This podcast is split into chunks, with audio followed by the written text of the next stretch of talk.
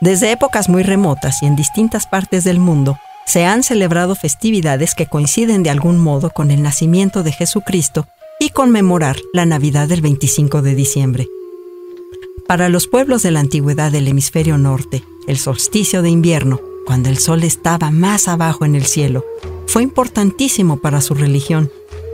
Los romanos, por ejemplo, celebraban el 25 de diciembre la fiesta del Natalis Solis Invicti, o nacimiento del sol invicto, asociada al nacimiento de Apolo.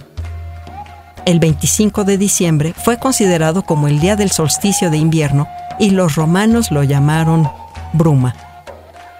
De esta fiesta se tomó la idea del 25 de diciembre como fecha del nacimiento de Jesucristo. Otro festival romano llamado Saturnalia se festejaba en honor al dios Saturno. Duraba cerca de siete días e incluía el solsticio de invierno.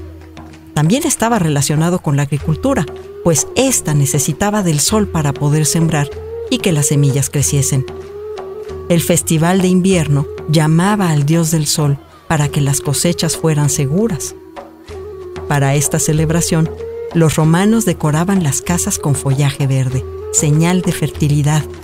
Posponían todos los negocios y guerras. Hacían intercambio de regalos y liberaban temporalmente a sus esclavos. ¿No les parece que tales tradiciones se asemejan mucho a los actuales ritos navideños? Claro que sí.